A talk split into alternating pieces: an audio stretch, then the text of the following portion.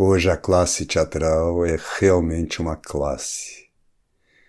Ninguém anda só, ou por outra, a única solidão que conheço em nossa comunidade sou eu mesmo. No meio dos meus colegas, eu me sinto só, e tão só como um Robinson Crusoe sem radinho de pilha.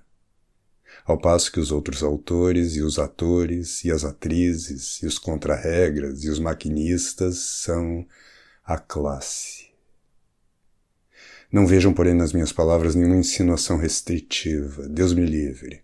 Diria mesmo que considero a minha solidão não uma virtude, mas uma incapacidade. Bem que eu gostaria de ter um mínimo de vocação associativa.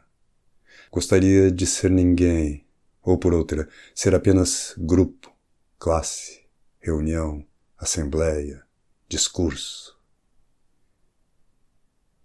Outro dia cruzei com a minha amiga e grande atriz Cacilda Becker. Ia cumprimentá-la, mas não me atrevi. Como tratá-la? Outrora eu diria: Olá, Cacilda. Ou Bom dia, Cacilda. Ou Tudo azul, Cacilda.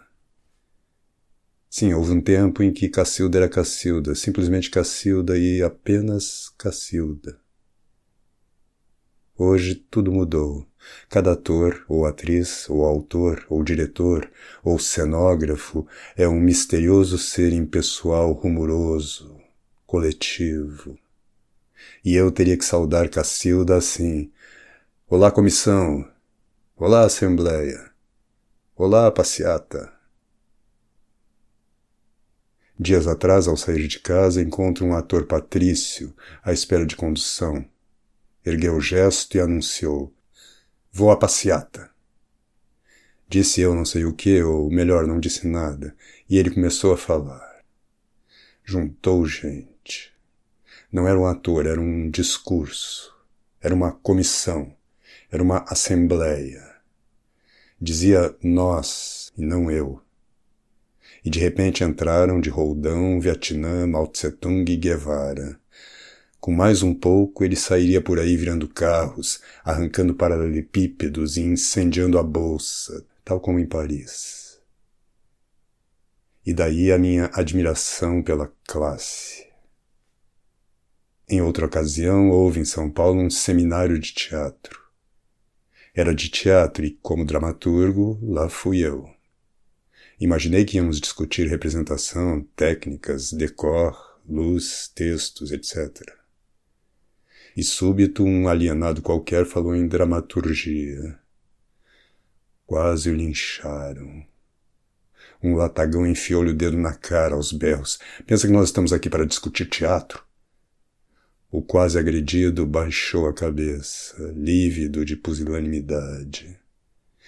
Sentou-se no seu canto e lá ficou, numa solidão de comício de primeiro de maio. Eis o que eu queria dizer.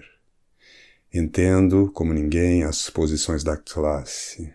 Ótimo que cada ator, ou atriz, ou diretor tenha uma ênfase de 14 de julho, de tomada da Bastilha, de hino nacional. A política é a grande linguagem do nosso tempo. E cada qual, para sobreviver, simplesmente existir, precisa ter um toque ideológico. Tudo isso é certo eu concordo mas estão acontecendo coisas que justificam, a meu ver, uma relativa perplexidade. Não sei se vocês conhecem o caso da Norma Bengel. O que aconteceu com a famosa atriz tem mais suspense e mistério do que qualquer Hitchcock. Os jornais já comentaram, a TV cobriu, o rádio deu. Vamos aos fatos. Um jornalista norte-americano resolveu assistir à peça de Norma Bengel Ouviu dizer que se tratava de atriz notável, um valor internacional, e quis ver. Foi à bilheteria, adquiriu e pagou os ingressos, deixou uma propina e foi à vida. Na hora própria, ou melhor, com meia hora de antecedência, estava na porta do teatro. Soube, então, que não havia espetáculo. Deixou passar três ou quatro dias e voltou à bilheteria. Perguntou com sotaque. Há espetáculo? Havia. E novamente comprou os ingressos, pagou e deixou uma propina. Mais tarde, e antes de sair de casa, telefonou para o teatro. Fez a honrada pergunta: Há espetáculo? Havia. Lá se mandou ele, com todos os convidados. Chega e sabe. Não havia espetáculo. A partir de então passou a desconfiar que há qualquer coisa de errado, não só no teatro, como no próprio Brasil. Deixou passar mais uns cinco dias e volta à bilheteria. Pergunta: Há espetáculo? Havia. Pela terceira vez, comprou os ingressos, deu a propina e partiu. Dez minutos antes de abrir o pano, ligou para a bilheteria e perguntou: Há espetáculo? Resposta: Há.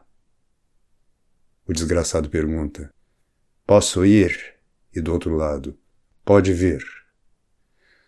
O americano junta os convidados e chega ao teatro em cima da hora. E o apunhalam com a notícia. Não havia espetáculo. Desta vez o que era simples e difusa angústia tornou-se em pânico total.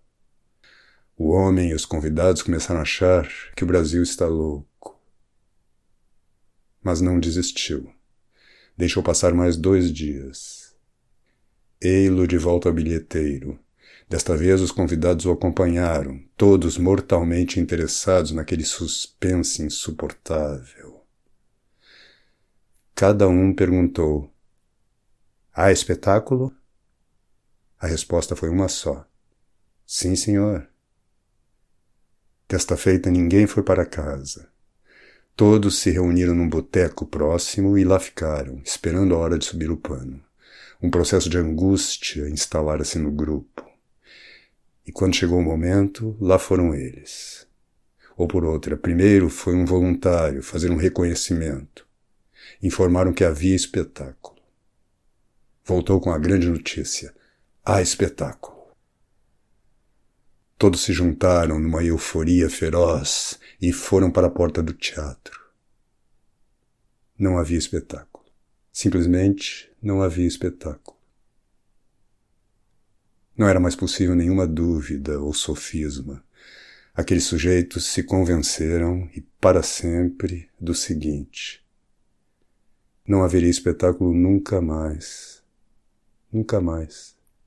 Daqui a duzentos anos, na hora de subir o pano, virá um funcionário avisar: não há espetáculo. O tal americano está convencido de que os nossos atores, as nossas atrizes não representam, de que os nossos diretores não dirigem, de que os nossos cenógrafos não fazem cenários. E talvez seja esta santa verdade. Dizia-se que o Brasil é um país racional, já não sei, tenho as minhas dúvidas. Os atores não representam, e também o romancista não faz romance, nem o poeta poesia, nem o pintor pintura, nem o cineasta filme. Sim, as coisas que devem ser feitas, ninguém as faz. Cabe então a pergunta: por quê? Primeiro, porque tanto o teatro, o romance, a poesia, a pintura ou a música vivem de umas tantas ou quantas individualidades fortes, crispadas, miguelangescas. E hoje o artista prefere ser ninguém. Isto é, ele morre em classes, assembleias, discursos e passeatas. O artista é um cadáver.